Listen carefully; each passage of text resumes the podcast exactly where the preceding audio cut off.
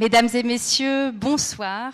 Bienvenue à vous toutes et à vous tous, amoureux de la culture, pour cette soirée où nous aurons le plaisir et l'immense privilège d'entendre Madame Isabelle Chassot, directrice de l'Office fédéral de la culture. Mais comme à l'habitude, on aime bien nos petites traditions. Et je suis fière aussi de lui raconter un peu ce qu'on fait ici la semaine prochaine, des choses très différentes, puisque nous aurons deux événements. Tout d'abord, mardi 24 novembre, une rencontre littéraire avec Célia Houdard, qui est une écrivaine française qu'on accueille dans le cadre de ce magnifique partenariat Les Petites Fugues. Vous savez que c'est organisé par le Centre régional du livre de Franche-Comté. On parlera avec Célia Houdard de son dernier roman qui s'appelle Gilles.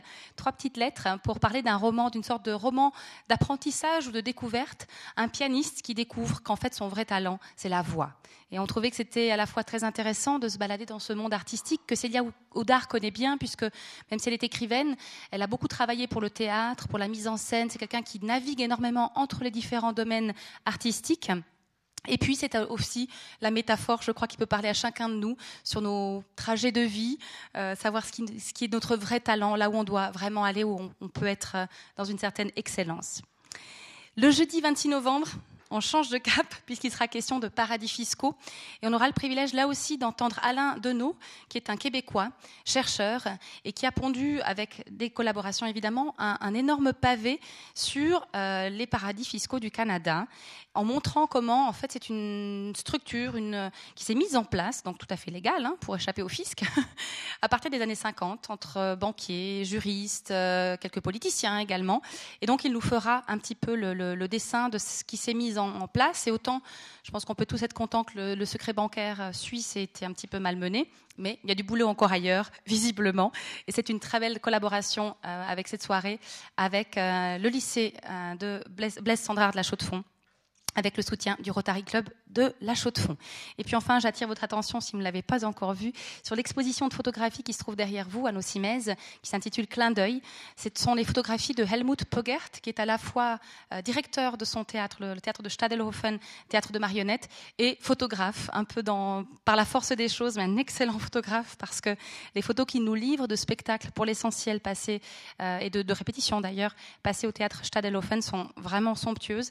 C'était, euh, c'est une une, exposition que nous avons accueillie et que nous accueillons dans le cadre euh, du Festival de la marionnette qui est très important ici dans le canton de Neuchâtel. Et on était ravis d'avoir à la fois une conférence et puis cette exposition qui va nous accompagner jusqu'au 10 décembre. Voilà pour les infos club. Maintenant, même si nous ne sommes pas très protocolaires ici, j'aimerais euh, saluer quand même la présence de Monsieur Alain Ribaud, conseiller d'État en charge du département de la justice, de la sécurité et de la culture, de Madame Susanna Berry, responsable des affaires culturelles du canton, de Monsieur Cyril Tissot, responsable des affaires culturelles de la ville de La Chaux-de-Fonds. Et puis j'aimerais excuser Monsieur Jean-Pierre Veillat, conseiller communal en charge de la culture, des sports et de la jeunesse, ainsi que Monsieur Miguel Pérez, euh, son homologue pour euh, la ville du Locle. Merci à la ville de La Chaux-de-Fonds d'avoir fait le lien avec Madame Chassot. Euh, et je suis ravie en fait que ce soit à peu près la troisième ou quatrième fois que vous veniez à La Chaux-de-Fonds depuis dans l'espace de quelques mois. Euh, pour moi, c'est à l'image de notre dynamisme culturel, je crois quand même. en tout cas, euh, merci beaucoup à Madame Chassot d'être ici ce soir pour nous parler de la politique culturelle de la Confédération pour la période 2013, 2016 pardon 2020. Me revient le plaisir de vous présenter alors, après avoir fait des études de droit à l'Université de Fribourg, bilingue, enfin version bilingue, Isabelle Chassot a obtenu son brevet d'avocat en 1992. De 92 à 95, elle exerce en tant qu'avocate à Fribourg. En 95, c'est l'entrée dans l'administration fédérale comme collaboratrice scientifique. En 97, en 97 c'est la collaboration personnelle avec des conseillers fédéraux, Arnold Koller et Ruth Metzler. Elle siège également au Grand Conseil du canton de Fribourg et dans diverses commissions, associations et fondations. En 2001, elle est élue au Conseil d'État fribourgeois et elle a dirigé de 2002 à fin octobre 2013 la direction de l'instruction publique de la culture et du sport.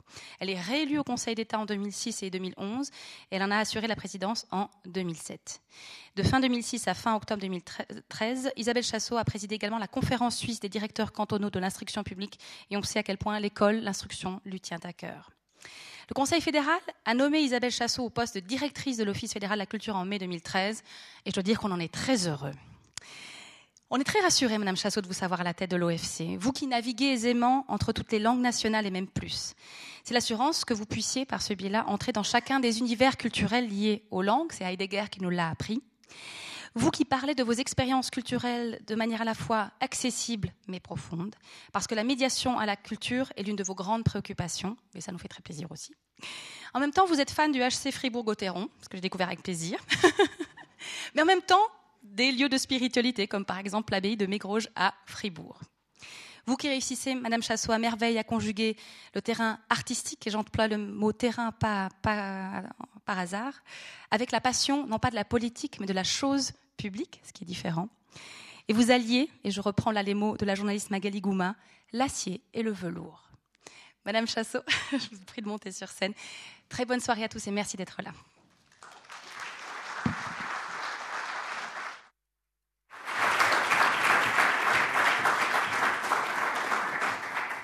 Monsieur le Conseil d'État, Mesdames et Messieurs, tout d'abord vraiment chers amis du Club 44, merci à Madame Bonadonna pour euh, sa présentation. Elle a l'art de faire monter aussi un peu la pression. Euh, je souhaite effectivement vous remercier pour euh, l'invitation à pouvoir m'exprimer ce soir au Club 44. Vous savez, je suis tout à fait consciente de l'importance de ce lieu mythique qui, depuis presque 60 ans, organise et accueille des conférences, des débats, des rencontres, et vous avez vu toute la diversité du programme pour les prochaines semaines, avec la volonté, et c'est cet élément qui me paraît important, de cultiver l'échange et d'offrir le dialogue, et c'est ce que j'aimerais pouvoir aussi faire avec vous euh, aujourd'hui.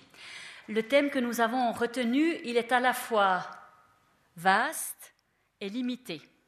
Il est vaste si on voulait disserter sur fédéralisme et culture, subsidiarité et complémentarité, rôle des acteurs publics versus acteurs privés. Il est limité si on le prend sous le seul angle de l'action de la Confédération. Ça, elle ne fait pas à elle seule une politique euh, culturelle. Et pourtant, c'est l'angle que j'ai souhaité euh, retenir parce que je suis persuadée que les aspects que l'on peut discuter, que la Confédération a discuté pour euh, préparer sa stratégie, sont des éléments qui sont en retour, ou en tout cas en réflexivité avec d'autres domaines de politique. D'abord, elles concernent également les domaines culturels des cantons et des villes, mais surtout, vous verrez qu'elles feront probablement écho à d'autres questionnements de notre temps auxquels nous devons euh, essayer d'amener des réponses euh, aujourd'hui. Raison pour laquelle le thème que j'ai choisi, c'est stratégie de politique culturelle. Dans ce mot-là, il y a d'abord le mot de stratégie. J'aimerais vous montrer par quelles opérations et par quelles réflexions nous sommes passés à la Confédération pour aujourd'hui pouvoir vous dire quelles seront nos priorités d'action pour les cinq prochaines années. Je crois que ce processus, en tout cas du côté des acteurs de la Confédération, nous a beaucoup marqués. Parce que préparer une stratégie, c'est en premier lieu prendre en compte une réalité, essayer de prendre en compte les grandes tendances globales et à partir de ces informations, essayer d'analyser le contexte pour spécifier les principaux défis. Et j'aimerais d'abord commencer par vous dire comment nous avons travaillé. Un mot sur euh, la méthode de travail. Notre, euh, notre chef de département, le conseiller fédéral Alain Berset, s'est beaucoup impliqué dans cette discussion. Nous avons tenu pendant à peu près une année, toutes les six semaines, ce que nous avons appelé des ateliers, des workshops avec lui, dans lesquels nous avons essayé de déterminer toutes les questions que je vais vous exposer après, pour essayer de ce que nous avons appelé, on avait un terme pour cela, nous avons piqueté le champ.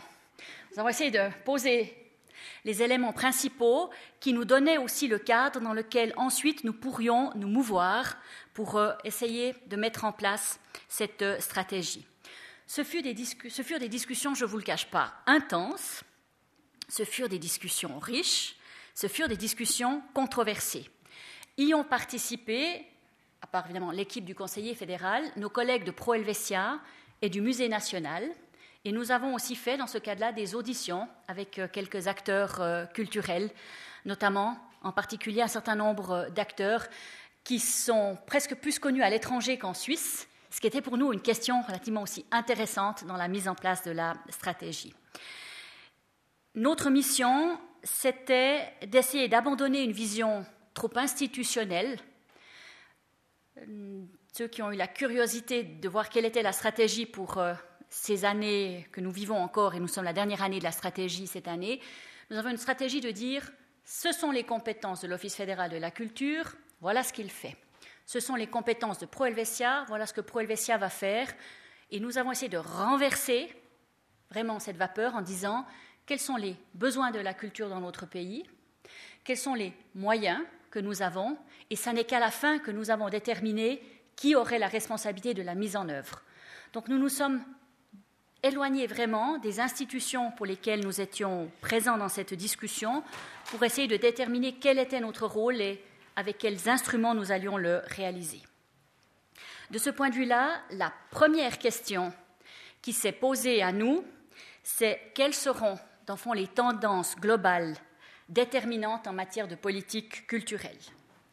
En d'autres termes, quelles sont les tendances auxquelles nous devons faire attention? Et si je dis faire attention, c'est que chacune d'entre elles, et j'aimerais le dire immédiatement, est autant une chance qu'un risque. Il s'agit ensuite de déterminer si nous voyons les aspects positifs ou plutôt les aspects difficiles, mais que nous devons de toute manière prendre en compte parce qu'elles s'imposent à nous. Nous n'avons pas une grande marge de manœuvre sur ces tendances. On aurait pu en retenir d'autres. Ça a été l'objet de deux workshops, de dire lesquels étaient, quelles étaient les plus importantes pour le domaine de la culture. Et pour ça, je vous dis, c'est aussi une question vraiment d'appréciation. Nous avons retenu la première, elle ne vous étonnera évidemment pas, celle de la globalisation. Nous constatons aujourd'hui évidemment que la globalisation conduit à, une accélération et à un renforcement des échanges, échanges sous toutes ses formes, échange de capitaux, échange de biens, échange de personnes, échange d'informations. Le monde dans lequel nous vivons devient multipolaire, la mobilité augmente. Pour la culture, cela a comme conséquence que l'art et les créateurs sont impliqués dans des échanges à l'échelle mondiale et dans des collaborations bilatérales et multilatérales. Les entreprises culturelles, et par entreprises culturelles je vais employer plusieurs fois ce terme, nous entendons par exemple les, maisons d'édition, les maisons de production de films, ainsi que les créateurs doivent affronter aujourd'hui une concurrence au plan international.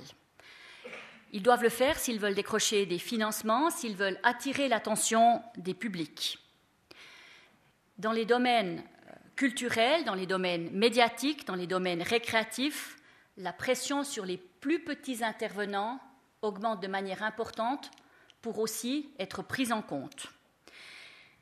Cette tendance peut, et il faut en être conscient, amener une réduction de l'offre et aussi à une réduction des formes d'expression culturelles auxquelles nous devons être attentifs. Elle représente un vrai défi pour le maintien de la pluralité culturelle.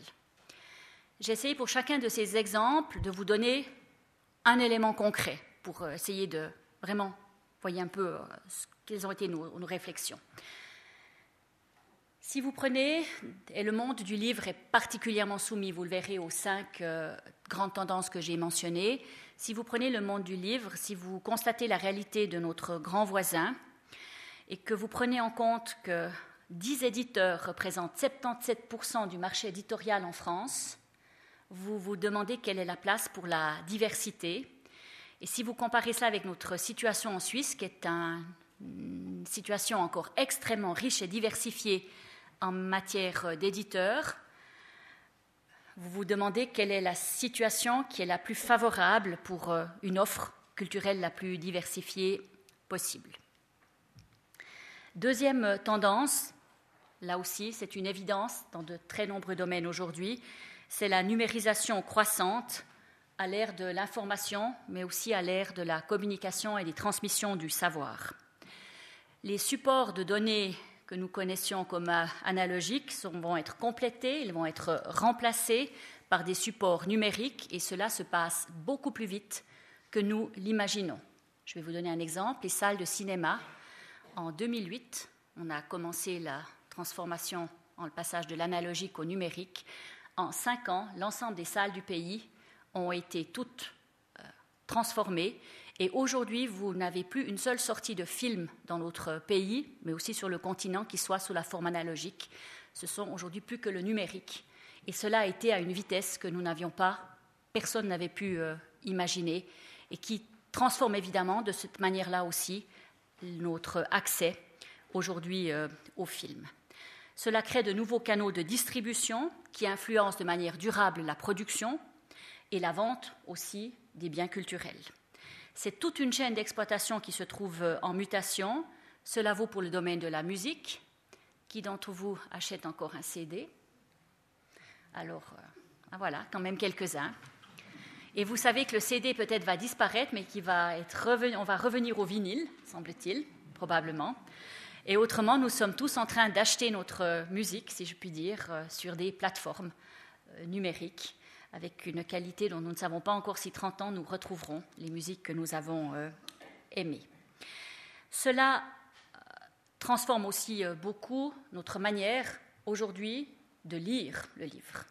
Je vous rassure, enfin je ne dois pas vous rassurer, moi je suis une adepte du livre. je n'arrive pas à lire sur la tablette numérique, mais je vois que je fais bientôt partie des dinosaures Lorsque je suis euh, en vacances à quelque part, j'ai l'impression que je suis la seule à sortir encore un livre de mon sac pour le lire. Là aussi, nous voyons évidemment aujourd'hui une transformation très importante de, des générations et dans la manière aujourd'hui de prendre en compte les loisirs culturels. En même temps, le comportement et les exigences des consommateurs changent en matière d'accessibilité temporelle et mobile des contenus écrits audiovisuels, par exemple, parce que c'est sur le net, ils ont l'impression que tout est gratuit, que donc les artistes et les créateurs ne devraient plus avoir de rémunération. Il n'y a pas de modèle encore non plus dans ce domaine-là. Mais ces nouveautés techniques, ça me paraît important, présentent aussi des grandes opportunités. Nous découvrons de nouveaux formats artistiques, de nombreux projets transdisciplinaires. Nous avons des services totalement novateurs nous ne pouvons pas non plus aujourd'hui dire ce qui, euh, dans cinq ans, restera des plateformes déjà existantes euh, aujourd'hui. Cela permet, je vous ai parlé des petits producteurs qui étaient sous pression avec la globalisation.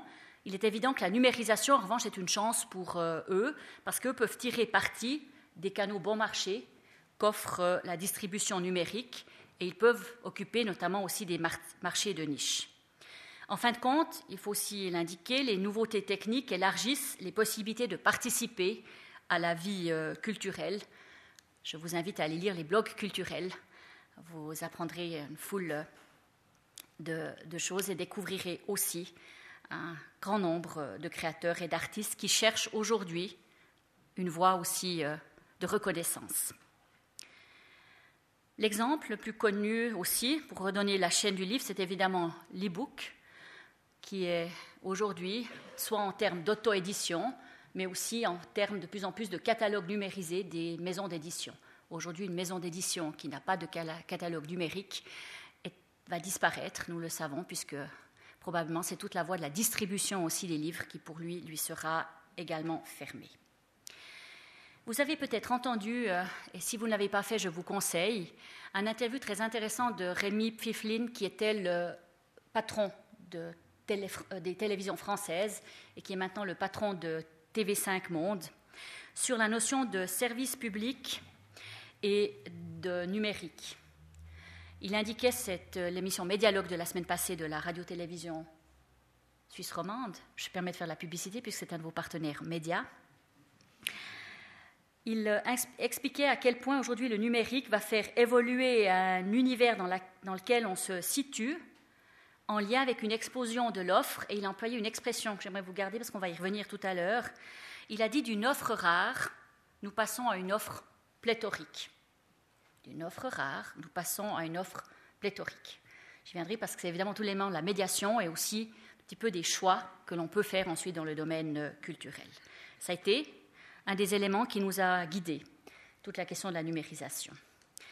Troisième euh, grande tendance, c'est l'évolution démographique. Elle s'exprime en Suisse de deux manières assez euh, évidentes. Tout d'abord, une espérance de vie plus élevée, donc certains vieillissements aussi de la société, couplée avec un nombre croissant d'habitantes et d'habitants issus d'autres cultures. Par conséquent, la population suisse croît, mais la société devient de plus en plus hétérogène, voire également fragmentée Les habitants viennent d'horizons culturels distincts, ils pratiquent différentes langues, ils ont des nationalités et des cultures surtout qu'ils amènent euh, avec eux. C'est une chance, mais c'est aussi un défi pour euh, la cohésion sociale et l'entente entre les communautés culturelles de notre pays. Ce changement crée surtout des attentes en termes de consommation, et j'emploie exprès le terme consommation aussi euh, culturelle, et d'attentes en termes de besoins auxquels il faudra répondre, en termes d'identité et de partage de valeurs. C'est quatrième la quatrième grande tendance. L'individualisation se renforce dans notre société. Elle est principalement due au fait de l'augmentation des revenus que nous avons connus autour des derniers 30 ou 40 ans, d'un niveau de formation plus élevé de notre population et de l'extension du temps dévolu aux loisirs que nous avons aussi connu. C'est un combat pour lequel on s'est battu. Les instances qui traditionnellement, forgeait du sens ou donnait des valeurs, et par là on peut penser aux églises, on peut penser à l'État aussi, aux partis politiques, aux médias de référence, aux instances du savoir, malheureusement aussi, perdent de leur importance. On entre dans une forme de société multi-optionnelle, en allemand on dit Multi-Optionsgesellschaft, qui engendre une pluralité des modes de vie, en soi, c'est des aspects positifs, une beaucoup plus grande liberté de ce point de vue-là aussi. Mais cette pluralité de modes de vie a une certaine conséquence, c'est que le public intéressé à la culture devient lui aussi de plus en plus hétérogène, et ses attentes et ses exigences face à l'offre culturelle divergent de manière croissante, de la même manière que dans d'autres domaines, et je pourrais renvoyer ici au domaine scolaire par exemple. Le public qui intéressé à la culture était plutôt considéré comme un public traditionnellement soudé jusqu'à maintenant. Aujourd'hui, on constate un public plus disparate, qui a des goûts et des comportements culturels, je pèse mes mots, difficilement prévisibles en termes d'attente. Ce qui fait que l'offre culturelle entre en concurrence plus marquée avec d'autres offres récréatives. Madame Bonadonna l'a dit, pour moi, c'est le choix d'aller voir un cinéma ou voir Fribourg-Gotteron mais je peux faire les deux. Euh. Et ces vecteurs classiques de sens qui ont perdu, disons, qui ont perdu vraiment leur, place, on peut aussi s'en réjouir parce que c'est aussi une grande liberté aussi plus importante aussi de réflexion, mais nécessite en contrepartie une autonomie de la pensée, un renforcement aussi des instances euh, personnelles de réflexion. Dernière euh, grande tendance que nous avons pris en compte, c'est l'urbanisation elle réduit le nombre de communes, elle accroît la taille des agglomérations.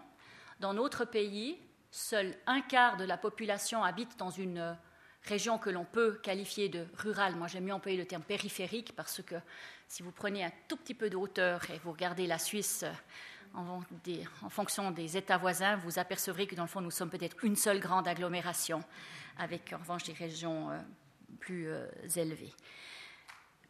Mais les villes connaissent en revanche une renaissance comme lieu de vie, cela nous le constatons de manière assez euh, importante, et elles concentrent l'économie euh, créative en milieu urbain. Par contre, l'offre culturelle dans les régions plus périphériques tend à diminuer. Et lié à cela, un élément aussi euh, lié à la pression du développement est le mitage du territoire qui menace la qualité esthétique de notre environnement construit. C'est un souci pour qui, comme l'Office fédéral de la culture, est responsable du patrimoine bâti, de constater une forme de banalisation aujourd'hui de nos euh, paysages, mais aussi de nos euh, cités et surtout de nos villages.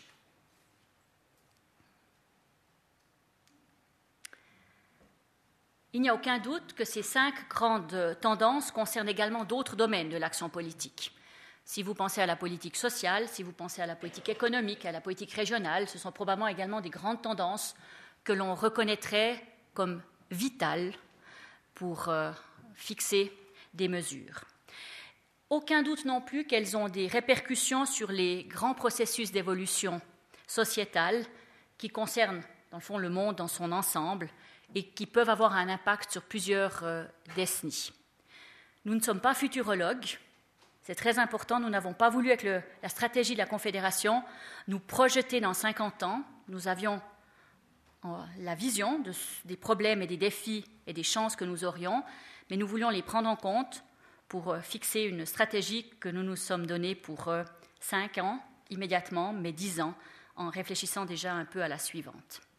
Nous sommes en effet persuadés que la politique culturelle peut être considérée comme une part de la politique euh, sociale et qu'elle peut fournir, qu'elle doit fournir sa propre contribution et ses propres réponses afin de prendre en compte les mutations que nous vivons et en tirer des enseignements positifs.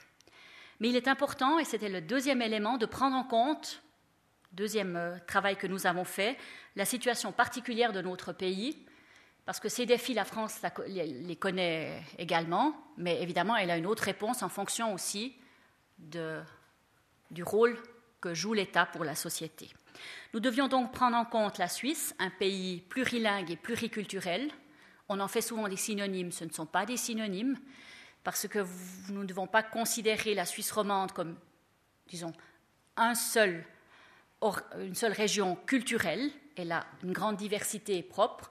Et si vous prenez surtout la partie alémanique de notre pays, la langue alémanique, d'abord, elle est diverse, c'est une chose, mais elle ne représente pas une seule culture, c'est un ensemble de pratiques culturelles, mais aussi de traditions très importantes également.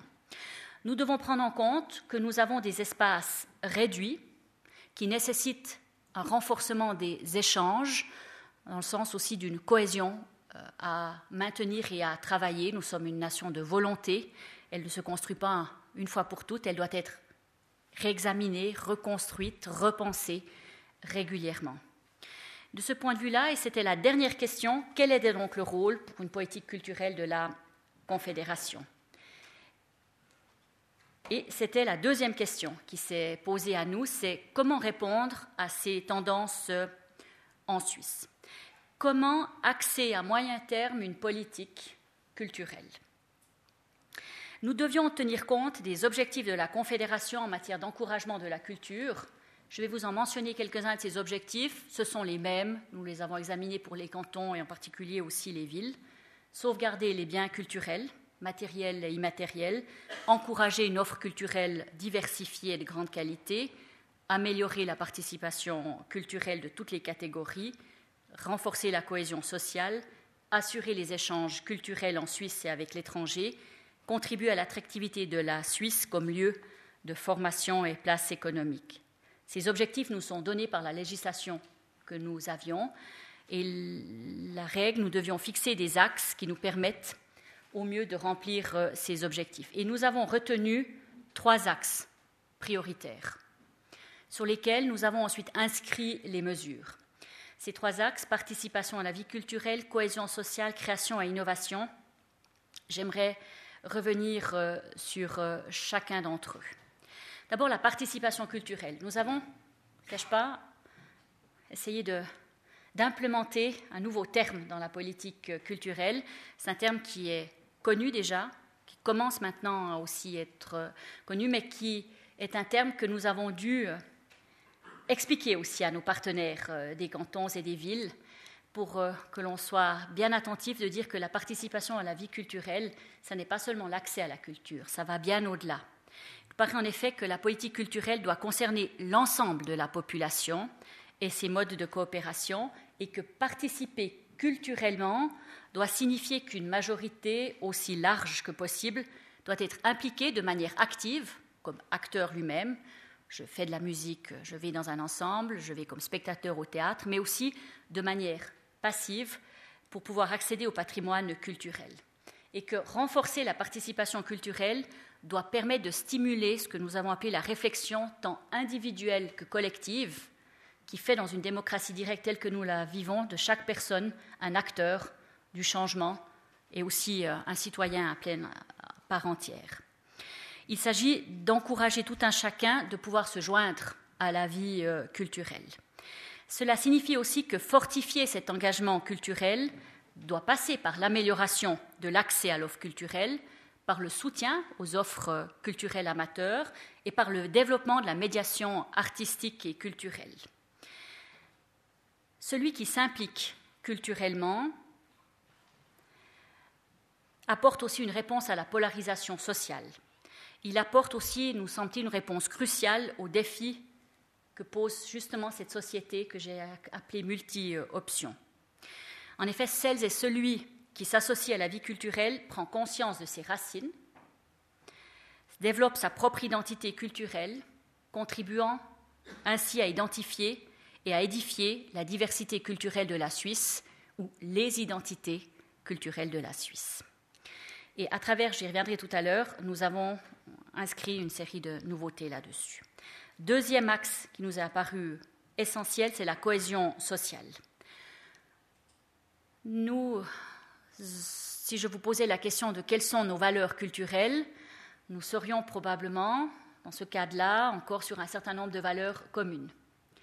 Mais nous partons de l'idée que plus nous nous éloignons d'un centre de vie gravitionnel, plus les différences sont importantes. Et que si nous posions la question à un habitant de Zurich, il n'aurait évidemment pas la même réponse qu'une habitante d'un petit village de l'agglomération fribourgeoise comme je le suis sur les besoins de euh, développement de la vie euh, culturelle. Et que les valeurs culturelles qui nous ont construits dans ce pays sont des valeurs qui relèvent tant des formes d'expression culturelle, mais aussi des traditions de chacune de nos régions, des formes d'expression propres aussi, pétries de diversité, de caractère aussi identitaire, et qui donnent à notre pays des traits distinctifs euh, importants.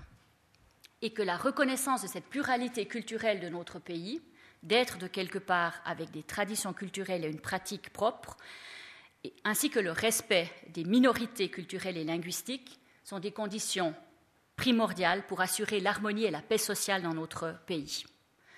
Nous devons être reconnus comme minorité linguistique. Nous devons reconnaître les Tessinois et les Grisons italiens comme minorité linguistique, les Romanches également, ainsi que les migrants dans leur diversité euh, également. Cela doit nous permettre d'établir un dialogue entre des communautés qui ont des langues et des cultures aussi euh, différentes. Et c'est pour ça qu'il est très important, je l'ai dit avant, d'établir un échange entre ces diverses minorités sociales. Mais cela n'a de sens que s'ils peuvent s'affirmer dans leur diversité. Ce qui est contraire au respect, c'est une forme un peu hégémonique de s'affirmer dans cette suicitude avec une forme d'expression alors qu'elles sont tellement euh, diverses euh, également. Mais l'impact de l'évolution démographique doit évidemment pas être mésestimé non plus, et l'ampleur, je l'ai dit avant, prise par l'individualisme. Quatrième, euh, pardon, troisième euh, axe prioritaire, nous l'avons appelé création et innovation. Jusqu'à présent, dans fond, l'encouragement étatique à la culture stipulait, prévoyait que la valeur intrinsèque de la culture, et je cite parce que je l'ai sorti du dernier message culture, que la culture permet à l'homme de se comprendre, lui-même et le monde qui l'environne, de comprendre les autres et de se faire comprendre. C'est une définition qui est généralement acceptée, elle est vraie, mais ça n'est pas toute la définition à notre sens. Elle est pertinente, mais aujourd'hui la culture comprend encore d'autres dimensions. Elle possède un riche potentiel qui peut influencer positivement sur la créativité et la force novatrice d'un État. L'art et la création culturelle constituent à quelque part un laboratoire de recherche de recherche expérimentale pour interroger l'avenir, interroger notre vivre ensemble et enclencher aussi des processus d'innovation et de renouvellement, semble-t-il. Et cette euh, dimension-là doit être mise en valeur de manière de plus en plus euh, importante. Parce que nous vivons dans une société dont les générations se renouvellent de plus en plus rapidement, avec des modes d'expression aussi de plus en plus euh, différenciés. Et c'est pour ça que le développement des compétences culturelles et créatrices aussi de notre société est essentiel pour maintenir notre pays dans cette réflexion permanente sur qu'est-ce qui fait que nous sommes aussi société et que nous sommes communauté? Et en plus, l'économie créative permet aussi de maintenir, il ne faut pas le cacher, il ne faut pas non plus le, peut-être un peu le mépriser comme on le fait un peu de temps en temps, la compétitivité de la Suisse au plan international, notamment aussi dans le domaine économique, la force de la création culturelle, la force de l'économie créative est extraordinaire pour notre pays. Elle assure à peu près 3% du produit, du produit intérieur brut, c'est 260 000 emplois. Et nous sommes, de ce point de vue, une nation créative reconnue aussi pour ses différents euh, aspects à, à l'étranger, et notamment dans tout le domaine aujourd'hui du transmédia et du numérique orienté vers euh, l'avenir. Je vous ai indiqué les tendances que nous avons retenues pour fixer cette stratégie. Je vous ai indiqué les objectifs qui étaient les nôtres et les axes qui nous ont été fixés.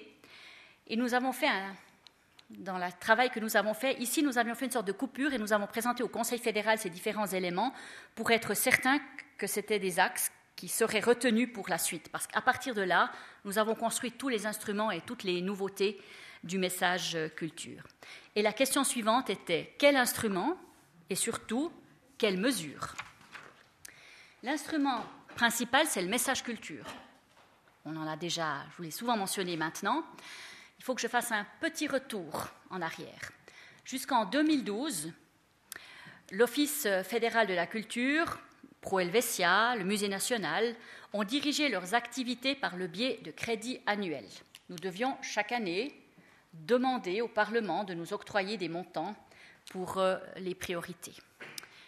Vous savez sans doute qu'une année, il y a eu une discussion extrêmement difficile au Parlement qui a concerné Pro Helvetia, parce qu'une exposition qui avait été faite au Centre culturel suisse à Paris n'avait pas totalement plu à une majorité du Conseil des États qui avait décidé dans le budget suivant de couper un million dans le budget de Pro Helvetia.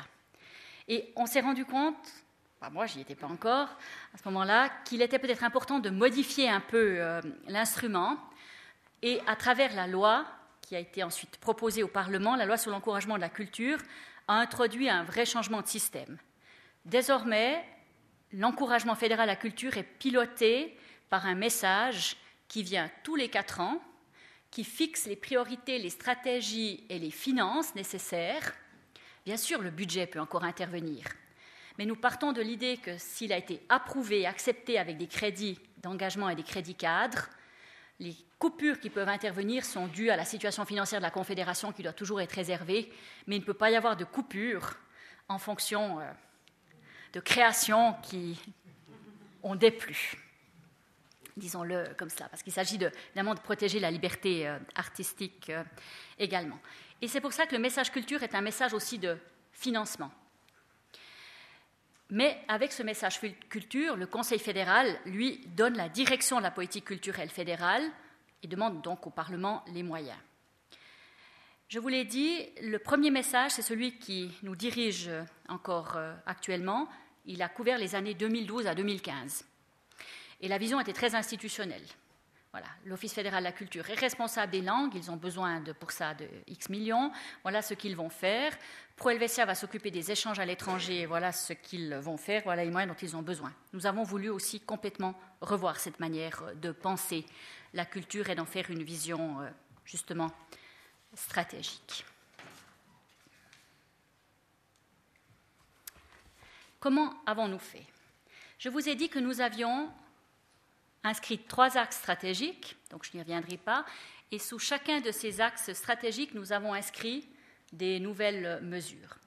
C'est évident maintenant, à partir de maintenant, je vous parle de nouvelles mesures. Ça ne veut pas dire que tout le reste, nous ne le fassions pas encore, mais nous avons voulu donner vraiment des inflexions importantes dans ce domaine-là. Et pour essayer de vous faciliter un peu la compréhension, je vais prendre pour chacune de ces mesures le point de situation et où nous voulons arriver. Comme ça, vous verrez quel est notre travail pour les quatre prochaines années. Premier point important, formation musicale. Le 23 septembre 2012, je suis sûre que vous en étiez, votation populaire sur un nouvel article constitutionnel pour promouvoir la formation musicale et encourager la pratique musicale de la jeunesse. Elle a deux volets, la formation musicale à l'école et la formation musicale en dehors de l'école. Premier élément, tout ce qui est à l'école relève de la compétence des cantons, c'est euh, leur responsabilité. La Confédération ne s'en mêlera que si les cantons ne le font pas, mais je vous assure qu'ils le font. C'est mon ancien job. Donc, ils vont le faire. En revanche, le domaine extrascolaire, la Confédération a aujourd'hui une compétence pour édicter des lois cadres et de soutenir des projets, y compris ceux qui n'ont pas un intérêt national. Je vous ai dit au début, on aurait pu parler de subsidiarité. Normalement, la Confédération n'a pas de compétence dans le domaine de la culture, si c'est une compétence subsidiaire. Elle ne peut intervenir que si un intérêt national est en jeu ou que si l'intérêt dépasse plusieurs cantons ou plusieurs régions, à part le domaine du film et du patrimoine. Là, nous avons reçu une nouvelle compétence directe. Nous n'avons pas besoin de nous occuper de savoir si c'est un intérêt national. Nous pouvons intervenir dans ce domaine. Quelques-uns des fédéralistes de 1848 doivent se demander ce qui s'est passé en, 170 ans. C'est assez heureux, je le trouve, je ne vous le cache pas. Donc, euh, nous avons réuni à l'Office fédéral de la culture un groupe de travail qui a réuni les associations de musique, les villes, les communes, euh, les écoles de musique et un rapport a été préparé ensemble avec euh, les cantons que nous avons publié. Et ce groupe de travail proposait 32 mesures qui relevaient de la compétence fédérale, dont 14 qui avaient été désignées comme prioritaires. Il a fallu faire un choix, là aussi. Le choix qui a été fait a été de deux ordres. Je vais vous en présenter euh, un ici. Le premier, nous allons améliorer les formations pour le grand public et la promotion des talents. Aujourd'hui, nous soutenons déjà, par exemple, l'Orchestre symphonique des jeunes, je crois que ça s'appelle comme cela, le brass band des jeunes, euh, le chœur suisse de, jeunesse, oui, il s'appelle chœur suisse de jeunesse. Nous allons prévoir des montants plus importants pour euh, leur permettre aussi de développer leur euh, activité. Cela réunit les meilleurs parmi nos jeunes au plan national. Les écoles de musique ont l'obligation, selon la loi, notamment celles qui sont soutenus par les cantons et les communes et les villes, d'offrir des tarifs spéciaux aux familles modestes en faveur des enfants et des jeunes. Il faut aussi que tous les élèves et les apprentis puissent avoir des rabais sur l'écolage. Ça vaudra à partir du 1er janvier. La responsabilité ne sera pas à l'OFC, mais la règle est dans la loi, donc euh, il faudra ici trouver le chemin pour mettre en œuvre aussi. L'OFC, donc l'Office fédéral de la culture, lui va développer son soutien aux formations, aux festivals et aux concours nationaux de musique. Et nous allons financer désormais également la formation d'enseignants dans le domaine euh, amateur. Nous avons constaté ici qu'il y avait des manques. Aussi pour des motifs euh, financiers, cela va se faire ensemble. Nous sommes en discussion avec les hautes écoles de musique. Et puis, le vrai élément nouveau, c'est un programme jeunesse et musique on connaît le programme Jeunesse et Sport. Le programme Jeunesse et Musique a trois piliers. La formation continue des responsables, l'enseignement des cours et également le financement de camps pour les jeunes qui pratiquent une activité musicale.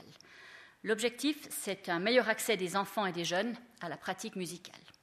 Nous allons commencer au 1er janvier. Nous sommes en train de préparer les derniers éléments. Mettons les postes au concours. Nous avons 2 millions pour dépenser. Tout le monde nous a dit, oui, non, mais attendez, 2 millions. Jeunesse et Sport, aujourd'hui, c'est 80 millions, pour vous donner un exemple. Eh bien, moi, je dis que Jeunesse et Sport a aussi commencé. Et ils ont probablement commencé également avec 2 ou 3 millions. Et que nous devons maintenant démarrer pour pouvoir aussi construire un système. Et je pars de l'idée que si euh, nous réussissons ce défi, on nous donnera aussi des moyens aussi euh, supplémentaires qui nous permettra d'ajouter encore euh, un certain nombre de couches. Nous avons prévu que cela concerne les jeunes en âge de scolarité. C'est important. Nous devions fixer un seuil, disons, d'âge. Donc nous prenons les jeunes à l'école jusqu'à tous les jeunes qui finissent une formation du secondaire 2. Je me permets d'insister là-dessus parce que trop souvent on a l'impression que la formation musicale concerne les jeunes qui sont aux études et nous, nous voulons encourager également la pratique pour euh, les apprentis aussi. Donc ça, c'est un des points relativement importants. Deuxième domaine, la promotion de la lecture. C'est un point qui tient à, cœur à Madame Bonadonna, je le sais. Ça me tient aussi à cœur, je ne vous le cache pas. Parce qu'évidemment, lire et écrire sont aujourd'hui, nous le savons tous, des aptitudes fondamentales qui donnent accès au savoir, mais qui nous permettent aussi, comme hommes et femmes dans cette société, d'avoir un avis, de l'exprimer, de nous tenir informés, d'être tout simplement aussi euh, euh, membres d'une communauté et d'avoir aussi une partie active à la vie euh, culturelle. La Confédération, à l'heure actuelle, peut soutenir que les structures. Nous versons environ 3 millions par année à des organisations comme Bibliomédia, qui est la réunion des bibliothèques lecture publique qui joue un rôle euh, essentiel, l'Institut pour, suisse pour la jeunesse et médias, ça s'appelle, qui s'occupe de la littérature pour la jeunesse, l'Observatoire aussi pour la lecture. Et sur le fond, nous nous apercevons que la priorité est donnée au soutien précoce à la lecture pour les enfants et les jeunes que nous, dans le constat que nous avons fait, c'est qu'il fallait pouvoir soutenir des projets particuliers pour avoir du succès, pas seulement les organisations, mais intervenir directement au niveau des projets, qu'il fallait essayer de lier les projets à l'école, parce que c'est quand même le meilleur disons, élément de rassemblement des populations, et qu'il fallait quand même essayer d'atteindre des nouveaux publics pour euh, la lecture. Ce qui fait que nous avons décidé de compléter la promotion de la lecture par le soutien à des projets et nous prévoyons notamment de soutenir des projets particuliers, par exemple des soutiens à des festivals suprarégionaux. Notre pays est riche de festivals qui encouragent la lecture. Certains ont une vraie importance et l'après, nous aimerions pouvoir aussi les, soutenir pour leur donner un tout petit peu cette force de passer à un niveau euh, supplémentaire supérieur. Nous aimerions pouvoir soutenir des journées de lecture, aussi des labels qui sont aussi importants, notamment pour euh, ceux qui doivent euh, encourager, ceux qui doivent conseiller aussi pour la lecture. Nous voulons aussi nous relier à l'école dans ce domaine-là. Là, nous avons eu une discussion assez forte avec les cantons.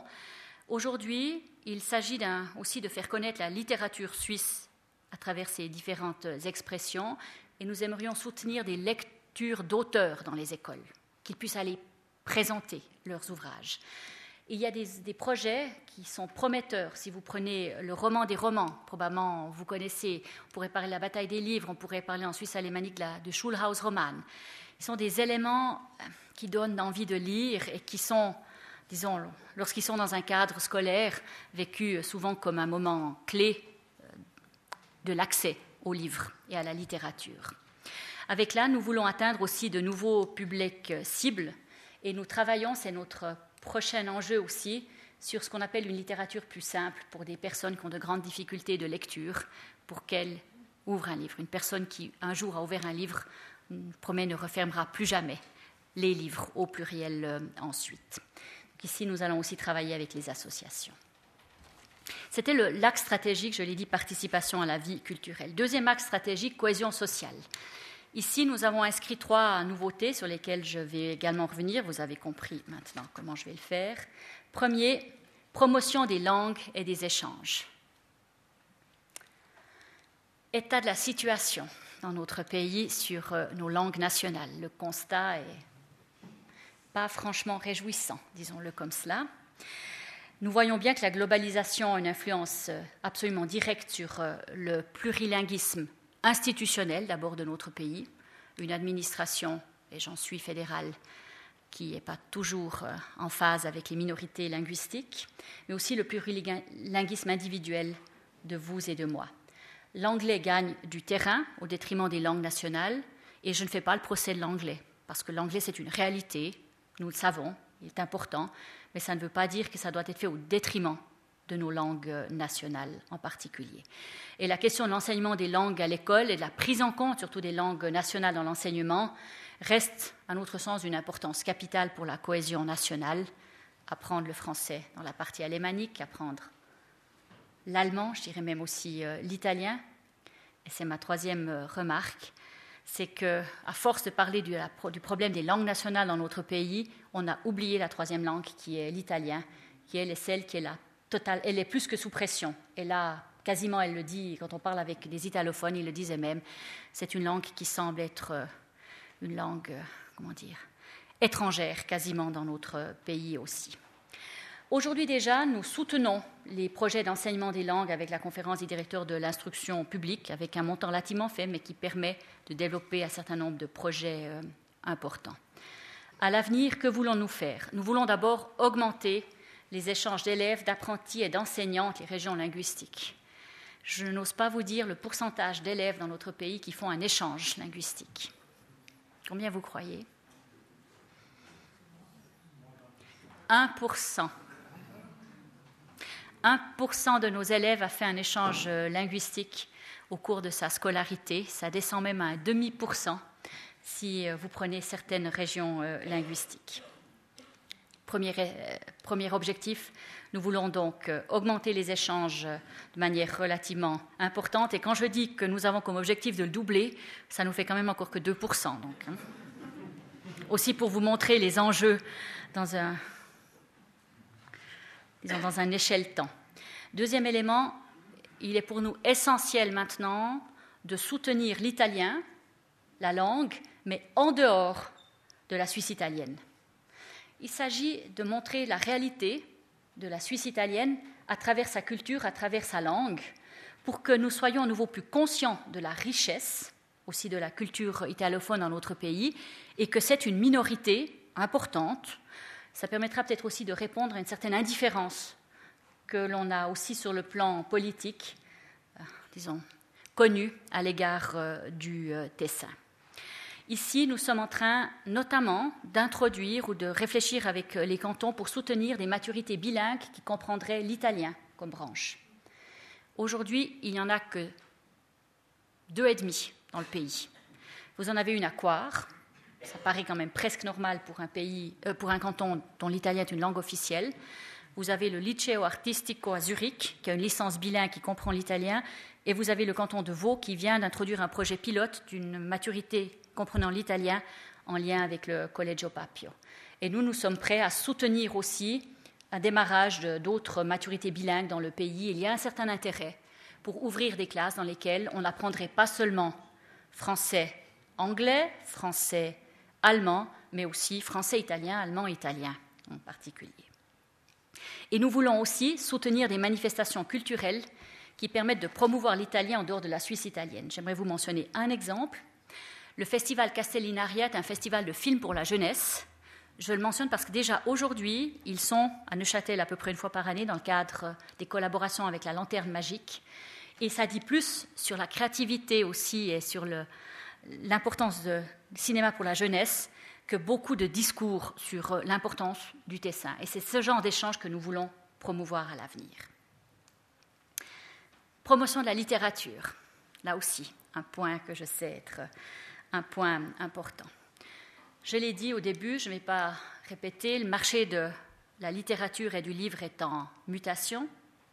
L'e-book progresse de manière importante. La vente des livres par correspondance augmente de manière très importante par rapport aux librairies traditionnelles. Et vous me permettrez de lancer un appel. Si déjà vous achetez par correspondance, allez sur le site internet de votre librairie parce qu'on ne peut pas se plaindre de la disparition des librairies et acheter les livres sur des grandes plateformes dont je ne citerai pas le nom. Le meilleur soutien aux librairies, si vous n'avez pas le temps d'aller à la librairie, c'est d'aller sur leur site internet. Ils ont tous un catalogue en ligne. Donc faites cet effort. C'est notre, je crois que c'est notre première responsabilité aussi. Vous le savez, le prix unique du livre était destiné évidemment à soutenir justement en particulier aussi les librairies. Il a été refusé en votation populaire et ça a créé immédiatement une pression sur les marges. Ça n'a pas duré six mois de ce point de vue-là.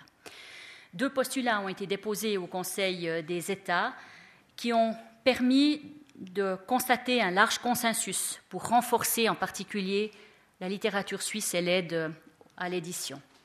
Ce qui fait que nous, sommes attachés à faire un panorama de tous les soutiens qui existent dans le domaine de la littérature dans notre pays.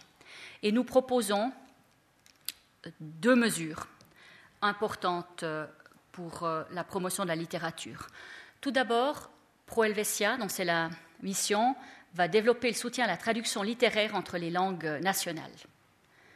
Traduire, c'est réécrire un livre, c'est important, mais c'est important que nous connaissions et que nous lisions les auteurs des autres régions linguistiques. Ils nous donnent aussi une vue, un, sentiment, une sensibilité pour euh, d'autres réalités. Et là, nous voulons, nous allons doubler le montant pour euh, la traduction euh, littéraire. Et nous, nous allons accorder un soutien structurel aux éditeurs suisses qui sont soumis à de fortes pressions venant de l'étranger. Les plus grandes maisons d'édition sont en train d'être aussi rachetées aujourd'hui. Mais ce que nous voulons faire, ce n'est pas les soutenir simplement parce qu'elles sont des maisons d'édition. Nous voulons les soutenir pour le travail qu'elles font pour les auteurs, pour améliorer la qualité aussi de la littérature suisse.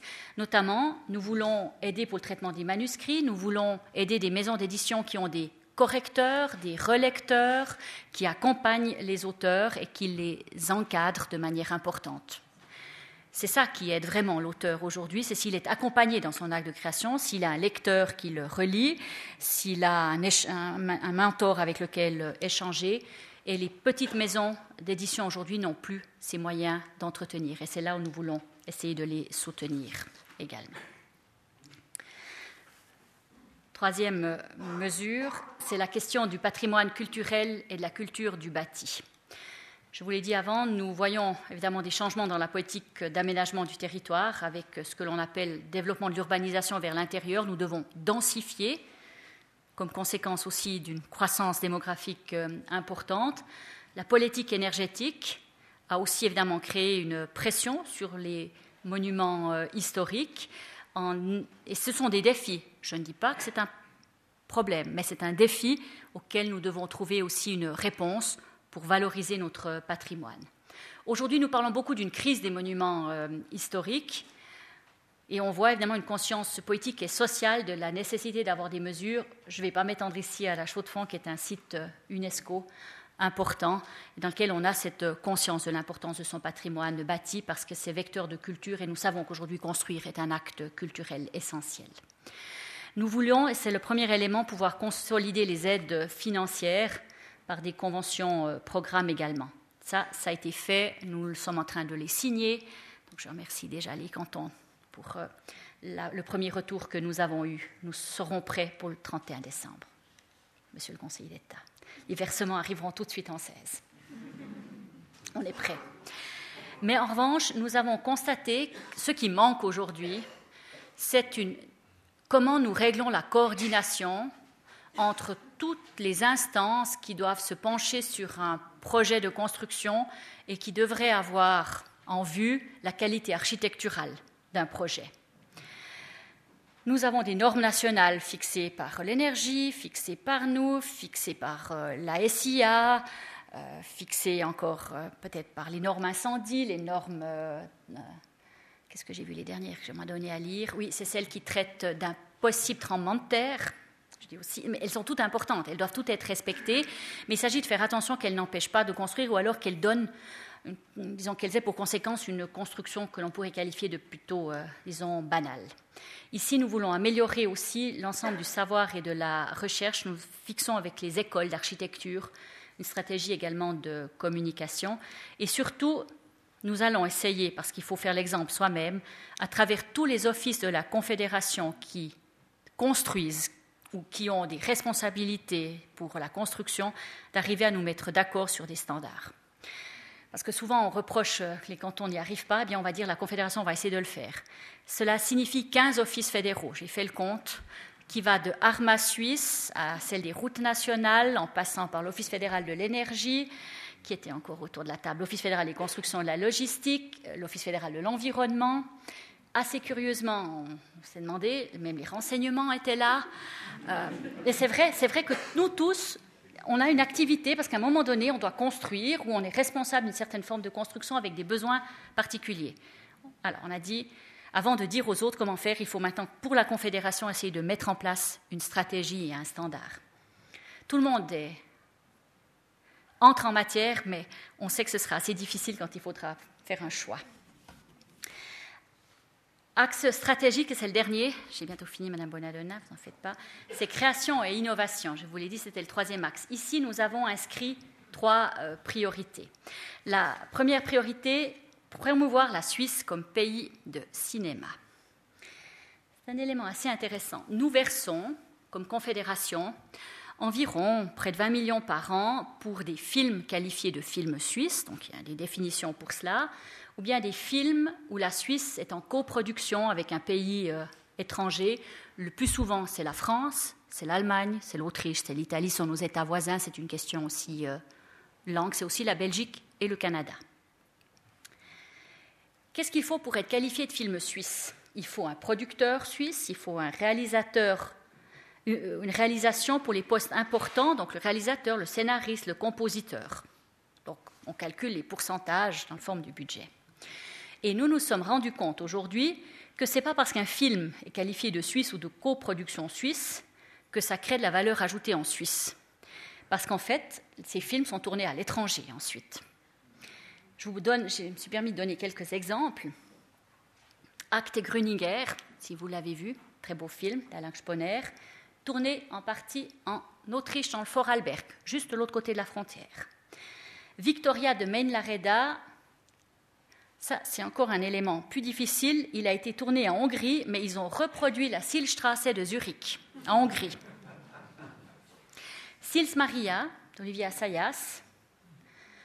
Dieu merci, il porte le nom de Sils Maria. Tout le monde pense qu'il a été tourné en Suisse. Ils ont tourné un certain nombre de scènes, ce magnifique hôtel.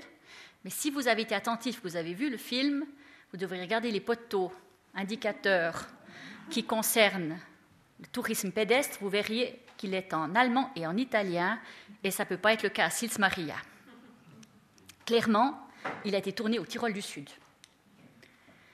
Pourquoi? On nous s'est demandé pourquoi. Parce que avec ces journées de tournage dans les autres pays importants, c'est évidemment d'abord des connaissances qui échappent à notre pays, mais c'est des journées de tournage pour évidemment aussi la branche cinématographique suisse. Alors que nous en avons euh, de très grande qualité et à tous les, à tous les moments de la chaîne du film. En fait, on les a parce que tous les États étrangers ont des mesures de soutien de politique régionale pour attirer les tournages. Ils payent pour qu'on vienne tourner, parce qu'ils savent aussi qu'en termes d'image, c'est évidemment un élément euh, favorable. C'est pour ça que nous avons mis en place une nouvelle, euh, une nouvelle mesure, s'appelle, c'est la dernière fois j'emploie le nom, promotion de l'investissement dans la cinématographie en Suisse. Maintenant, je parlerai de PIX. C'est le PIX. Et nous allons créer des incitations pour les films et pour les coproductions suisses pour les attirer en Suisse. Nous aimerions pouvoir verser des aides financières qui correspondent environ à 20% des coûts à quitter en Suisse.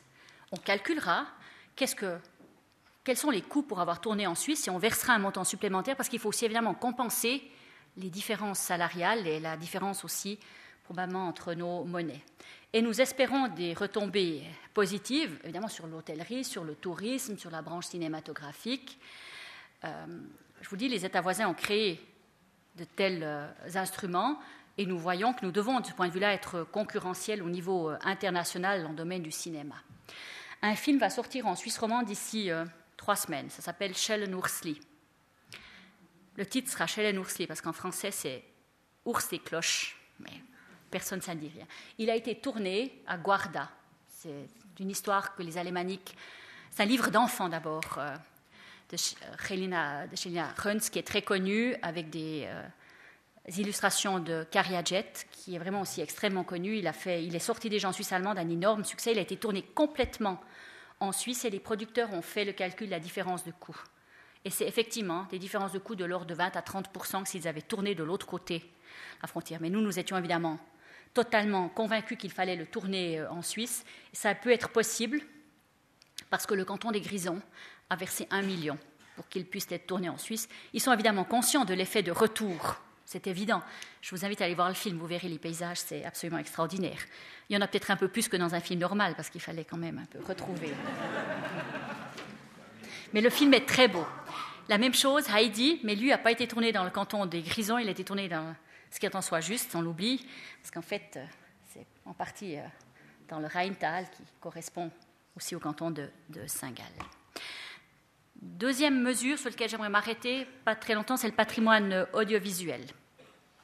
Nous soutenons des institutions extrêmement importantes pour la mémoire de notre pays. C'est la Cinémathèque, c'est la Phonothèque qui s'occupe de l'ensemble aussi des reportages, disons, son radio. C'est la Fondation pour la photographie à Winterthur, c'est les archives de la danse à Lausanne et à Zurich. C'est Memoriav, qui est un réseau très important pour la restauration de l'ensemble du patrimoine audiovisuel. Aujourd'hui, il s'agit pour nous de mettre en place une politique de collection et d'archivage coordonnée. On appelle ça un Helvetica, pour euh, que nous c'est cette mémoire que nous devons aussi euh, maintenir, mais il s'agit d'assurer un accès à ce patrimoine pour notre population, mais aussi pour l'avenir. Et l'enjeu ici, il est lié à la numérisation. nous sommes aujourd'hui confrontés à un flux extrêmement important pour lequel nous n'avons pas encore véritablement de solution technique et sur lequel nous devons vraiment travailler. C'est un élément important pour euh, sa promotion, notamment à l'étranger. Et ce que nous visons, c'est la pleine exploitation de la cinémathèque à Lausanne. Elle est installée à Panta, mais il y a un étage qui est vide parce que nous devons encore pouvoir effectivement maintenant financer les infrastructures qui lui permettront de collecter, d'archiver et de montrer l'ensemble des films qui aujourd'hui sont tous numériques. Elle a en plus des milliers de films bobines, c'est une des cinémathèques les plus riches du monde, c'est une cinémathèque vraiment aussi importante, mais aujourd'hui elle n'a plus les moyens de montrer son patrimoine et il faut que nous l'aidions dans ce domaine-là. Et la phonothèque va nous rejoindre aussi à Berne. Dernière mesure, je me suis permise de la prendre parce que je crois qu'elle est particulièrement importante dans l'arc jurassien, où le design horloger a une importance tout à fait euh, particulière. Aujourd'hui, nous avons de la peine pour nos designers qui sont de très grande qualité, je vous prie de me croire sur le plan international, qui sont reconnus, d'arriver de faire d'une idée un produit. Il nous manque ce que l'on appelle une CTI pour euh, l'économie créative. La CTI, c'est un instrument qui existe, qui permet, on appelle la Commission de la technologie et de l'innovation, qui permet dans tous les domaines, disons la vie économique, d'aider euh, les chercheurs, notamment en particulier dans le domaine de la, recherche appliquée, d'arriver à, créer nouveaux produits qui sont ensuite évidemment facteurs de création de places de travail. Et cela manque pour euh, les créateurs de design, cela manque aussi pour une grande spécialité de la Suisse que je vais vous révéler, c'est le game. Aujourd'hui, le jeu vidéo, les Suisses sont parmi les meilleurs du monde, mais ils doivent s'expatrier parce qu'ils n'ont pas en Suisse les structures financières qui leur permettent de se lancer, les jeunes, et de créer des start-up, des sociétés, d'avancer. Et ProHelvetia a reçu la mission, dans la prochaine période, de créer une forme de CTI pour la culture, pour l'aider vraiment à faire face à ces défis et faire en sorte que ces jeunes restent, restent en Suisse, créent des places de travail ici. Ça fait participer aussi à la renommée de notre pays et à son importance sur le plan euh, international. Et nous, à l'OFC, nous allons faire un observatoire des industries euh, culturelle pour essayer de réunir le plus de données et d'informations possibles sur ces questions-là. Vous le constatez, ce ne sont ni les défis, ni les mesures qui nous manquent. maintenant, c'est le dernier défi, et je finis par là, c'est le dernier slide. Le vrai défi, c'est maintenant de mettre en œuvre l'ensemble de ces éléments. Le cadre est donné, le terrain a été piqueté, les acteurs sont sur le terrain. Maintenant, il faut réussir à les faire bouger dans l'ordre où nous souhaiterons. Cela représente, et j'aimerais vous dire, c'est là-dessus que nous travaillons cette fois à l'Office fédéral de la culture, nous devons faire 16 régimes d'encouragement, et un régime d'encouragement, c'est une ordonnance en fait. Donc nous travaillons d'arrache-pied pour arriver à terminer les ordonnances. Nous devons préparer à peu près 90 contrats de prestations. Nous en sommes, en train d'en terminer un, pour vous donner un exemple, je vous ai parlé de la cinémathèque, il fait 12 pages. Donc je vous laisse imaginer le nombre de pages que, que nous lisons actuellement en format A4. Nous avons, deuxième défi, nous avons reçu un montant de 1,12 milliard qui nous a été euh, alloué. C'est environ une euh, augmentation de période à période de l'ordre de 3,4% Le vote euh, final du budget sera cependant seulement en décembre 2015 voilà. Et jusque-là, nous devons attendre. Merci de me tenir les pouces. Aujourd'hui était plutôt une bonne journée. On a eu des bonnes nouvelles des commissions des finances, mais c'est vrai que c'est un enjeu parce qu'on nous a donné de nouvelles mesures et nous avons, pendant toute la période de discussion du message culture, voulu faire passer un message. C'est nous avons besoin de nouvelles mesures, mais ces nouvelles mesures ont besoin de moyens financiers supplémentaires. Parce que si vous nous demandez de faire plus avec les moyens actuels, c'est que nous devons réduire encore plus la part du gâteau, et cette part est déjà aujourd'hui, euh, il n'y a déjà plus de crème euh, sur euh, le, gâteau pour les autres mesures. Et, vraiment, nous avons aussi essayé de dire que si on nous coupe des moyens, eh bien, nous devrons avoir le courage de dire qu'il y a des mesures que nous ne mettrons pas en place alors que nous savons que nous en avons besoin aussi pour démontrer aussi quelles sont nos, nos capacités aussi d'agir dans ce domaine-là. Et le dernier enjeu, un élément qui me tient tout à fait à cœur, nous avons aussi essayé de développer ce que nous avons appelé une politique culturelle nationale. Il ne s'agit pas du tout que la Confédération dicte l'agenda culturel au canton, aux villes. Mais en revanche, il est très important que nous échangions ensemble sur les défis qui sont les nôtres, parce que les grandes tendances et les défis sont les mêmes pour l'ensemble du secteur public. Et ce qui serait grave, c'est que les moyens que nous avons à disposition, dans le fond, s'annulent les uns les autres, alors que si nous travaillons ensemble, et je dis aussi dans la même direction, avec des éléments complémentaires, nous arriverions à faire de nos moyens communs encore plus que ce que nous pouvons faire aujourd'hui. Et dans ce cadre du dialogue national sur la culture, et je profite d'être ici aussi, euh, Chaux-de-Fonds, le canton de Neuchâtel, pour remercier elle, canton et aussi la ville de La Chaux-de-Fonds. Je peux aussi remercier euh, la ville du Loc et la ville de Neuchâtel pour leur euh, participation constructive à ce dialogue, pour leur soutien. Ça n'a pas été toujours évident d'expliquer ce que nous voulions. Nous avons toujours pu compter sur ce soutien. Et c'est là-dessus aussi que je veux terminer en disant que ce qui est important dans la culture, je crois que c'est d'être unis sur les objectifs et d'essayer, au moins essayer de les atteindre. il n'y a pas de garantie de succès, mais ne pas essayer serait une erreur fatale. Donc merci beaucoup.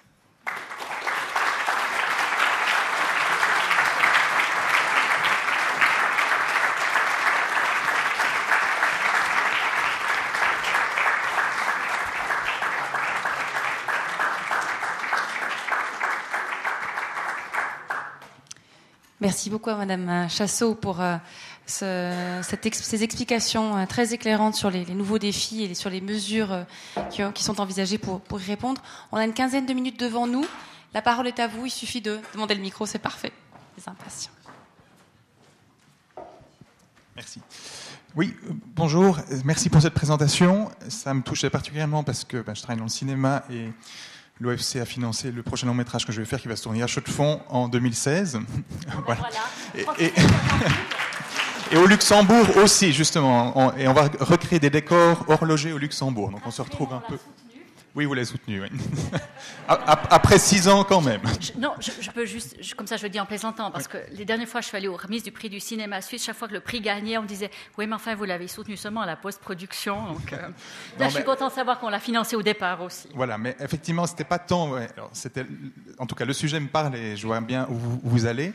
Il y a par contre un phénomène qui nous pose vraiment problème, en tout cas dans la branche cinématographique, mais je pense que c'est aussi la même chose dans l'écriture et dans la musique, c'est pas tant d'arriver à faire des œuvres du côté des créateurs, mais c'est d'arriver vraiment à les diffuser. Et du moment où il y a de l'argent public qui, est mis sur le, dans, un film, on ne sera jamais compétitif avec le marché anglo-saxon, le marché américain.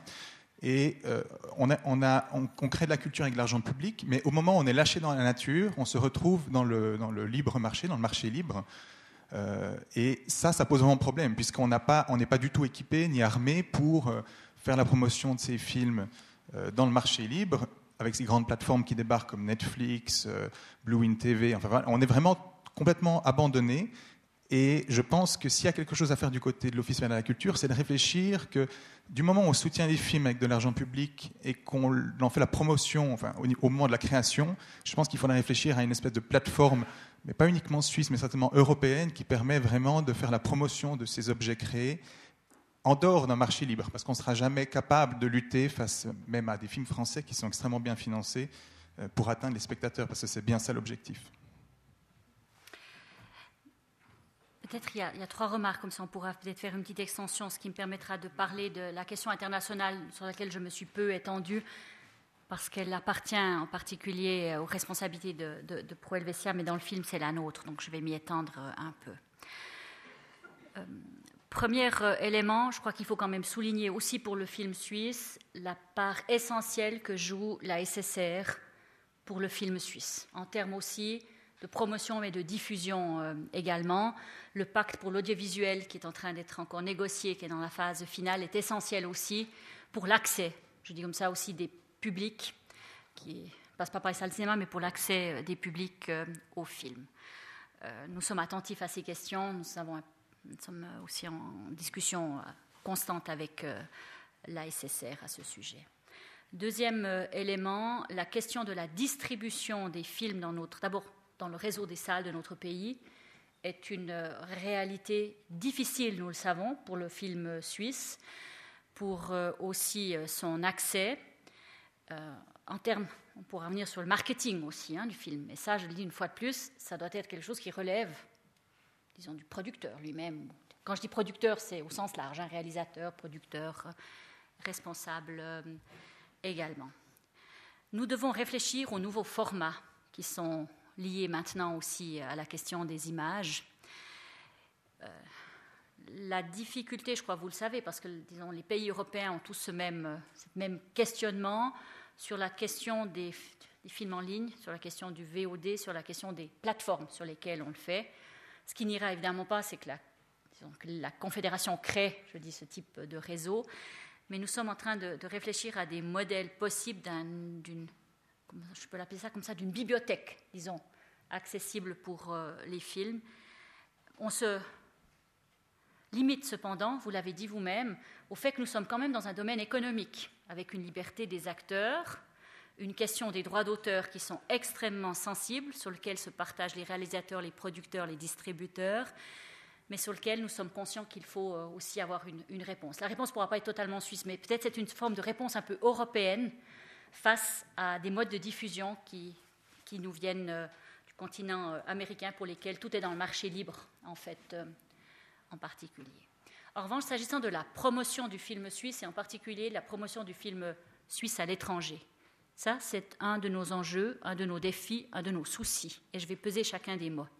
Jusque en 2014, oui, c'est cela, nous étions part à MEDIA, qui était donc le grand programme de soutien à la cinématographie européenne. Nous devions renégocier notre participation au programme Média pour les années 14 à 20. Nous étions prêts, quasiment prêts, et les Européens nous ont fait attendre de manière tout à fait transparente. Hein. Aucun, il n'y a, eu pas le moindre, disons, euh, problème de, communication, en nous disant tout à fait clairement que nous étions dans un programme qu'ils considèrent, disons, d'accès au marché, et que cet accès au marché ne pourrait être garanti que si les questions institutionnelles et de libre circulation des personnes seraient euh, garanties. Et je vous promets, nous avons voté le 9 février. Le 10 février, nous étions à Berlin pour le festival la Berlinale.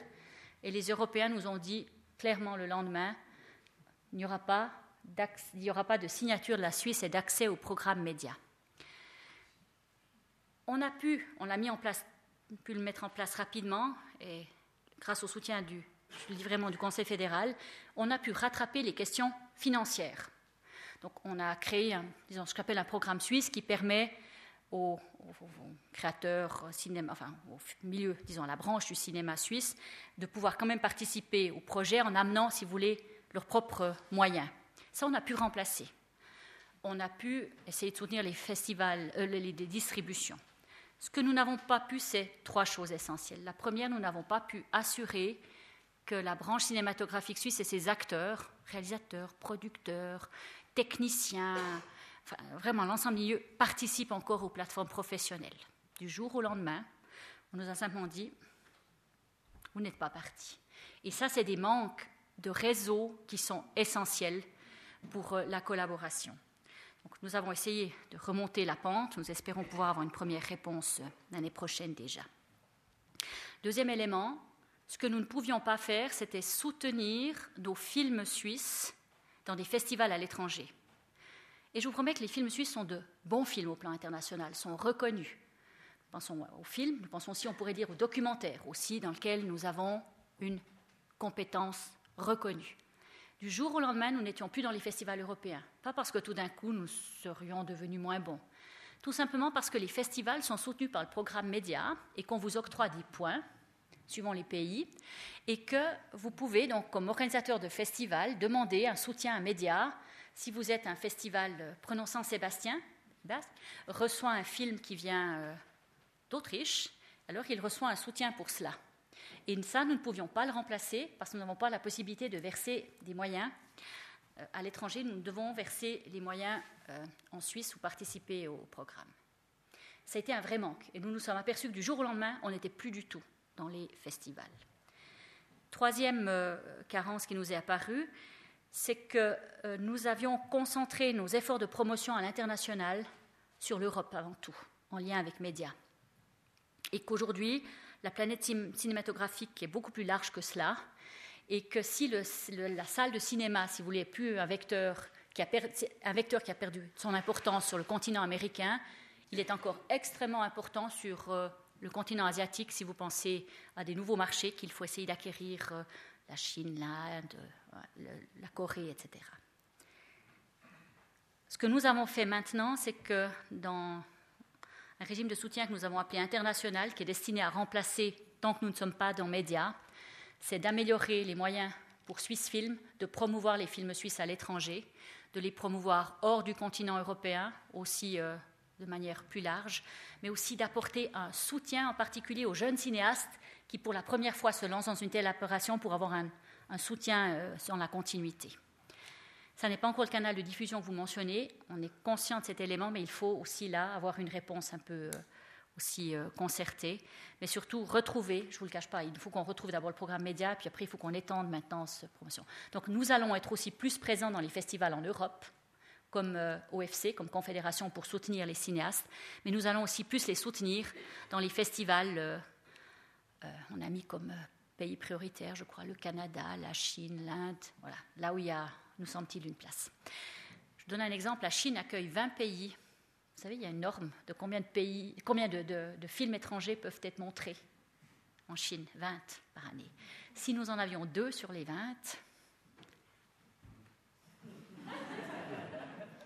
c'est ça. Non, mais j'entends, c'est un peu les enjeux, parce que là, tout d'un coup, ce sont des millions de, spectateurs. Hein. Donc nous travaillons un peu là-dessus, avec le chef du département qui s'est rendu en Chine. Une autre question ici. La Statter, directrice du musée des Beaux-Arts de la Chaux-de-Fonds. Euh, déjà, j'aimerais vous remercier pour votre exposé parce qu'il était très clair et qui donne, vraiment l'espoir parce qu'on voit qu'il y a une vraie réflexion par rapport à la politique culturelle, la stratégie. Et c'est vrai que presque chaque mot que vous avez dit, je, peux, je suis d'accord je peux signer presque chaque mot. Mais il y a une chose, j'aimerais, j'ai une remarque et j'aimerais avoir mm-hmm. votre réaction par rapport à ça. Vous avez bien parlé des différents axes que vous avez choisis. Évidemment, il y a beaucoup plus, mais parmi ces axes, il y a une numérisation, ce qui est axe effectivement très important.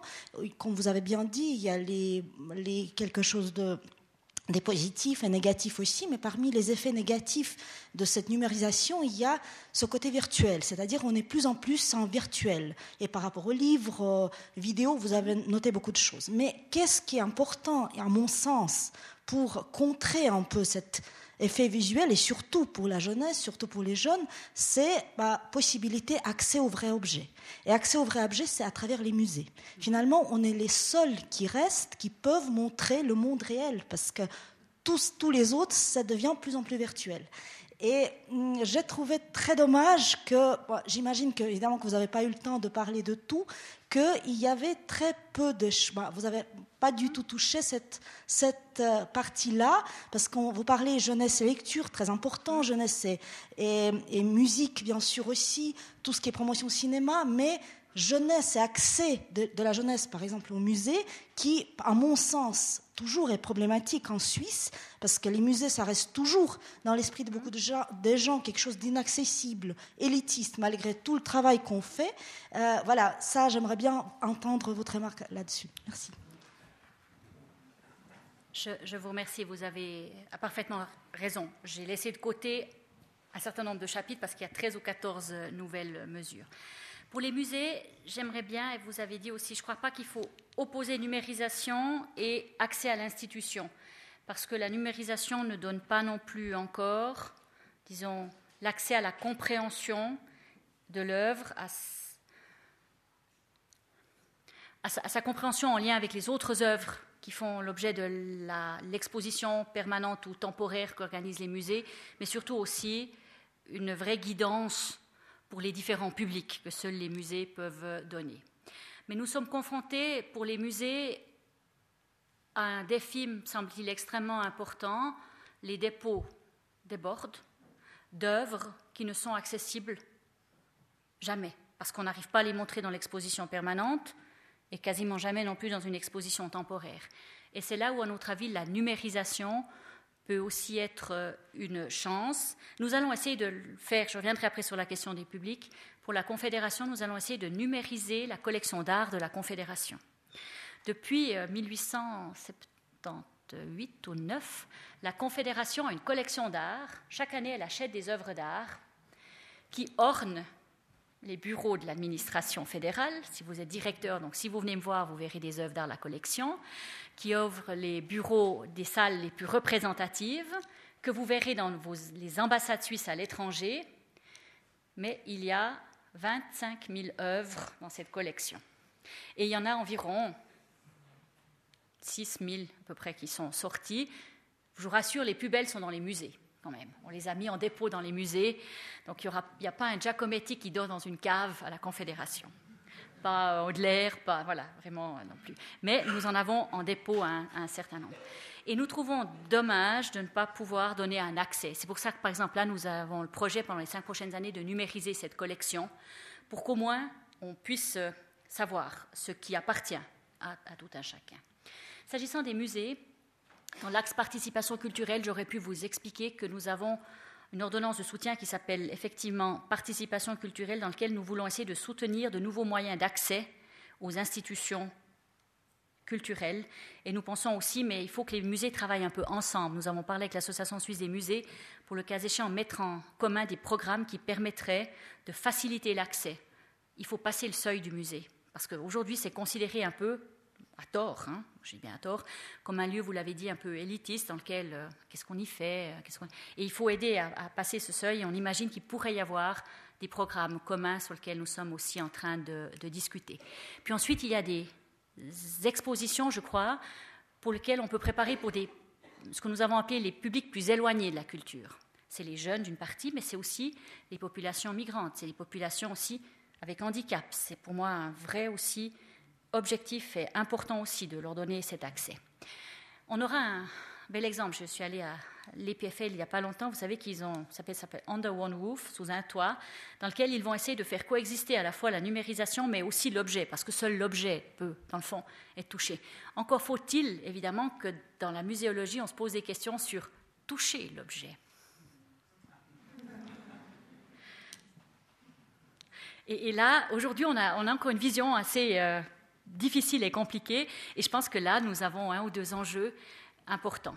Mais j'aurais pu parler des bibliothèques. Les bibliothèques ont la même problématique aussi aujourd'hui, de faire entrer les gens dans les institutions. Mais c'est un beau défi, non? Vous pensez que nous sommes là pour cela? Quand même, pour les musées et les collections, pour votre information, nous avons lancé des... parce que nous pouvons soutenir des projets. Ce que nous allons soutenir, je sais que ça concerne aussi le musée des beaux-arts de la Chaux-de-Fonds, c'est la question du soutien à la recherche de provenance, qui est aujourd'hui essentielle en vertu des engagements internationaux de la Suisse, en particulier pour toutes les œuvres d'art qui remontent, euh, où les acquisitions remontent euh, au régime entre 1934, je crois, à 1945, sur lequel nous voulons aider les, musées à faire le dernier kilomètre qui manque encore pour publier les résultats de la recherche de provenance. Donc là, nous avons pensé au paysage muséal en particulier aussi dans notre pays. Les musées d'art, ça sera en premier lieu pour les musées d'art. Je sais qu'il y aura encore beaucoup de questions, mais malheureusement, on doit s'arrêter là. Je peux encore cinq minutes. Encore cinq minutes. Ah, mais il y avait une question, il y avait une question là. Alors, euh, encore une dernière petite question avec une petite réponse. Je, Madame Bodanda, vous dites que je suis trop longue. Hein bonsoir. Euh, un petit peu dans la lignée en fait de la question que, se posait Madame Ustetter, euh, et parce que ben, d'ici quelques mois nous organiserons ici euh, avec le Club 44 une soirée qui sera consacrée à la danse. Donc je, me pose la question justement ben, de, la non-place en fin de compte de, cet art dans, parmi les, mesures que, voilà, de, promotion que vous avez sélectionnées. Alors évidemment on ne peut pas non plus tout retenir, mais donc il y a environ une dizaine d'années, hein, il faut savoir qu'il y a eu le projet danse qui a été mis en place, qui émanait justement de l'OFC en partenariat avec Pro Helvetia, hein, qui, qui bah, souhaitait en fin de compte faire un état des lieux de ce qui n'existait pas au niveau de la danse en Suisse pour euh, apporter justement mhm. ben, euh, davantage de visibilité hein, à cet art. Alors est-ce que vous considérez que le travail a déjà été suffisamment fait? Est-ce que ben, simplement vous imaginez qu'il y aura un tournus et que peut-être euh, le prochain plan stratégique mettra voilà, la danse un petit peu plus au premier plan? Enfin, voilà, est-ce que vous avez quelques réponses. Merci euh, beaucoup. C'est là où je me rends compte que dans le fond, été gravement incomplète parce que ce que nous faisons encore jusqu'à maintenant, nous continuons à le faire. Et, je vais venir juste sur la danse pour montrer l'exemple. Nous allons à travers les prix, nous avons, durant cette période, c'est la première période dans laquelle nous avons remis des prix dans l'ensemble des disciplines. En particulier, la danse en a maintenant bénéficié puisqu'un prix est remis euh, tous les deux ans. Cyril Tissot pourrait mieux en parler que moi, puisque c'est lui qui préside la conférence permanente danse dans lequel siègent Pro Helvetia, euh, les cantons, les villes, l'OFC, euh, Réseau et Danse Suisse. Exactement. Nous n'avons pas oublié la danse. Je souhaite même dire que nous en avons fait un des points du programme de travail, ce que nous avons appelé le dialogue national sur la culture. Encore faudrait-il que nos partenaires des cantons et des villes veuillent bien travailler avec nous. Les villes, c'est fait, c'est bon, merci beaucoup. Ça, j'ai un news à ramener au bureau demain. C'est fait. Sur lequel nous aimerions travailler sur deux angles. Parce que ce travail a été fait de manière un peu intense. Pro Helvetia a discuté avec les villes et les cantons lorsqu'ils sont concernés pour des partenariats sur trois ans pour euh, les troupes. Et nous, nous avons l'impression qu'il serait important de pouvoir faire pour la danse ce que l'on a fait pour la littérature, à savoir un panorama. Ce qui nous fait un peu défaut, c'est de savoir quels sont aujourd'hui les soutiens, le type de soutien que connaît la danse dans notre pays, comment les tournées sont encouragées, euh, comment notamment aussi la présence à l'étranger est améliorée. Voilà, nous devons avoir encore un peu une réflexion dont nous nous chargeons et j'aimerais vous dire que M. Tissot s'engage énormément sur cette question. Euh, et ça demande un peu de travail aussi de, conviction, parce que c'est un des domaines dans lesquels, je crois, vous le savez aussi vous-même, contrairement, je dis par exemple au théâtre, où les scènes pour la danse sont encore beaucoup plus restreintes que pour le théâtre, et où la, compréhension de son importance n'est pas encore dans tous les esprits. Ce qui nous paraît vraiment dommageable, parce qu'il y a bien un art, je pense, pour un pays plurilingue, a moins besoin de l'expression linguistique, c'est bien la danse. En tout cas, on vous donne rendez-vous le jeudi 10 mai 2016 pour cette soirée euh, sur la Mardi, merci. mardi, ah, mardi Pas toujours jeudi. Non, de temps en temps, on fait un pas de côté. Je vous remercie, Madame Chassot. Puis il y a peut-être une petite chose que j'aimerais relever par rapport à ce que vous avez dit de la promotion de la lecture, qui me tient à cœur, c'est vrai. Mais je crois aussi, pas simplement parce que j'aime lire, mais parce que je crois que l'illettrisme, et pas l'analphabétisme, mais l'illettrisme, qui est bien plus répandu, est un obstacle à la citoyenneté. Et c'est pour ça que c'est fondamental, dans un pays qui se prétend de culture, de démocratie directe, de, veiller à ce qu'il recule le plus possible. La lutte contre l'illettrisme va passer au secrétariat d'État, à la formation, à la recherche, et je trouve ça très important parce qu'il faut le lier à la connaissance et à l'acquisition des compétences permettant la connaissance. Donc il va passer chez eux et il va être élargi comme ça aussi dans le cadre des moyens à disposition. Merci beaucoup à vous. Et puis si vous souhaitez prolonger la discussion, notre bar est ouvert. Merci à tous de votre participation. La culture est bien vivante à la Chaux de Fonds. Merci à tous et merci à Madame Chassot.